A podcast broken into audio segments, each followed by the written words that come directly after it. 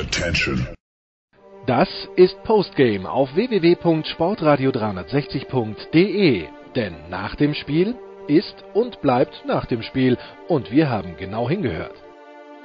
Nach dem 88-71 von Ulm gegen Fechter spreche ich mit Michael Körner, Magenta Sport.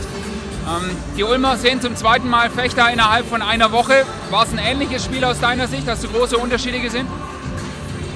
Ähm, nee, also eigentlich nicht. Es war ein vergleichbares Spiel. Ulm hat hier eine neue Ära eingeläutet mit der sie spielen Verteidigung plötzlich und äh, Fechter ist qualitativ noch nicht auf dem Niveau wie letztes Jahr. Also das macht sich schon bemerkbar, dass da die drei Top-Leute weg sind. Viel schwieriger zu kreieren. Äh, da ist in der Offensive noch nicht diese Harmonie da. Ich glaube, dass für sie Ulm auch ein schwieriger Test jetzt war zu Beginn. Das heißt, du siehst ein Stück weit die, die Ulmer Defensivleistung schon auch darin begründet, dass halt, für kurz gesagt, Josh Young nicht TJ Bray ist.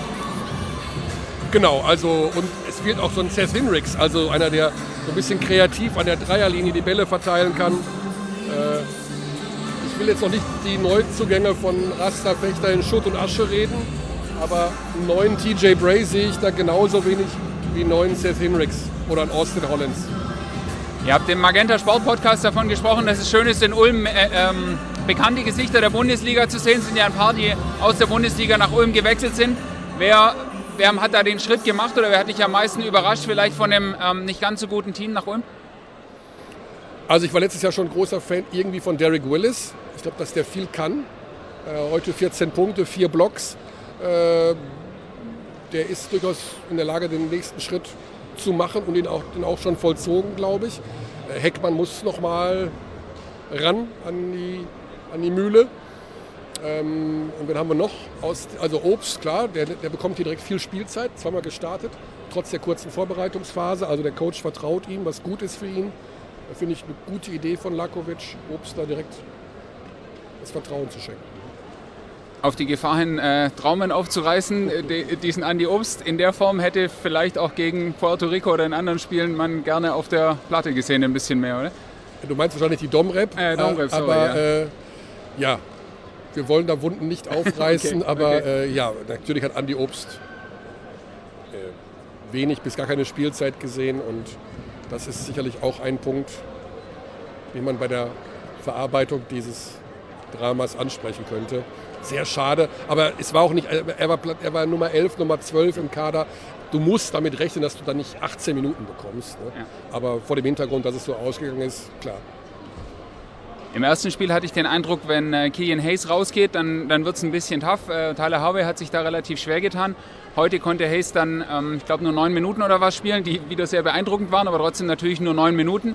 Aber sowohl hat äh, Harvey das dann besser gemacht, als auch Per Günther in den zehn Minuten, die er spielen konnte, hat, finde ich, gezeigt, dass er der Mannschaft auch nochmal ein anderes Element geben kann. Wie siehst du das? Wie, wie abhängig ist die Mannschaft schon von ähm, Killian Hayes oder wie viele Alternativen siehst du? Also um ehrlich zu sein, ich finde das erschreckend, wie abhängig sie schon sind irgendwie. Immer der macht fünf Assists in neun Minuten. Äh, Der hat diese geile Technik, eben diese langen Pässe auch zu spielen mit richtig Butter dahinter. Äh, Ich bin jetzt schon Fan, muss mich zurückhalten, dass ich nicht ein Fanboy werde, weil er, er ist einfach groß, er hat lange Arme, er hat den Vorteil, dass er nicht wirft. Pass first, pass first. Außer im Abschluss beim Fastbreak vielleicht oder mal beim Korbleger, aber der wirft ja eher nicht. Also der tut der Mannschaft schon gut. Äh, super Typ und ja, wird für ähm, Harvey und für, für Günther ist das schwer, ihn da zu ersetzen. Also gleich, die bringen direkt einen anderen Stil natürlich. Ne? Traust du dir schon eine Vorhersage, was die Ulmer diese Saison können, oder ist das mit zweimal Fechter und ohne zu wissen, wie gut die dieses Jahr sind, nicht möglich? Ja, sie werden im Halbfinale gegen Berlin nach fünf Spielen verlieren. Was soll ich denn dazu sagen? Keine Ahnung. Erwartest du mehr als letzte Saison, sagen wir es mal so? Ja, das schon. Also, also jetzt, natürlich ist es einfach zu sagen nach zwei solchen Spielen. Jetzt müssen sie erstmal Eurocup einsteigen und dann gibt es vielleicht direkt gegen Bologna schon Langholz. Also muss man sehen. Aber es ist relativ einfach nach zwei Spielen zu sagen, dass sie besser sind als letztes Jahr.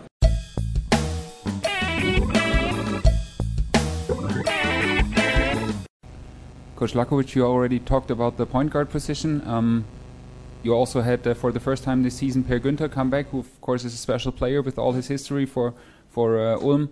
How happy are you with the the way he played today, and how far do you see him in um, his recovery?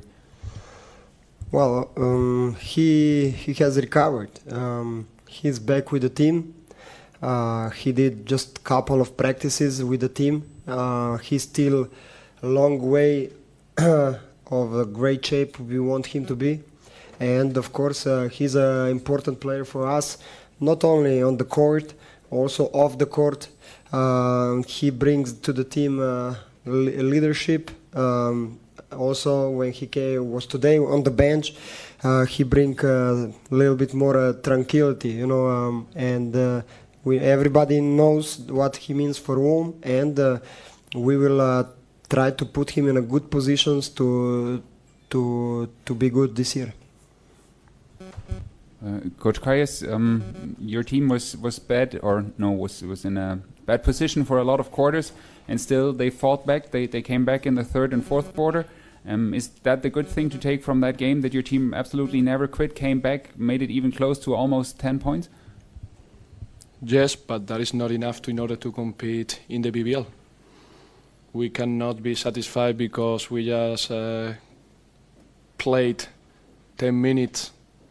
Because being honest, as coach Jaka said, they relaxed a little bit, plus they had handicap at the point guard position.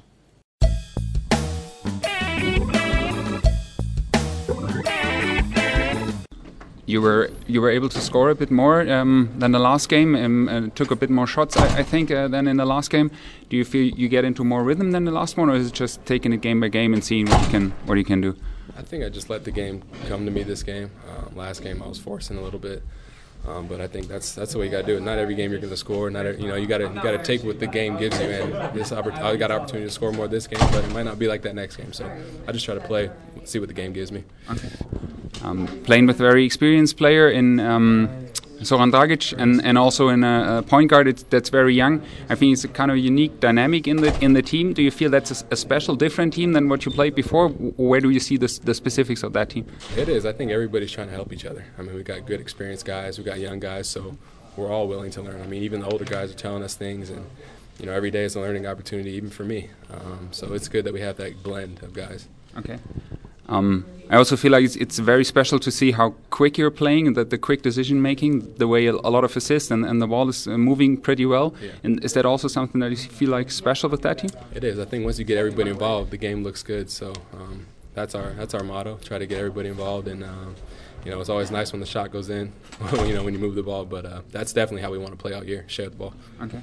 And also on the defensive end, you, you kept the um, opponent at a rather low, low score uh, in those two games. How, how much of a uh, focus point is that for you?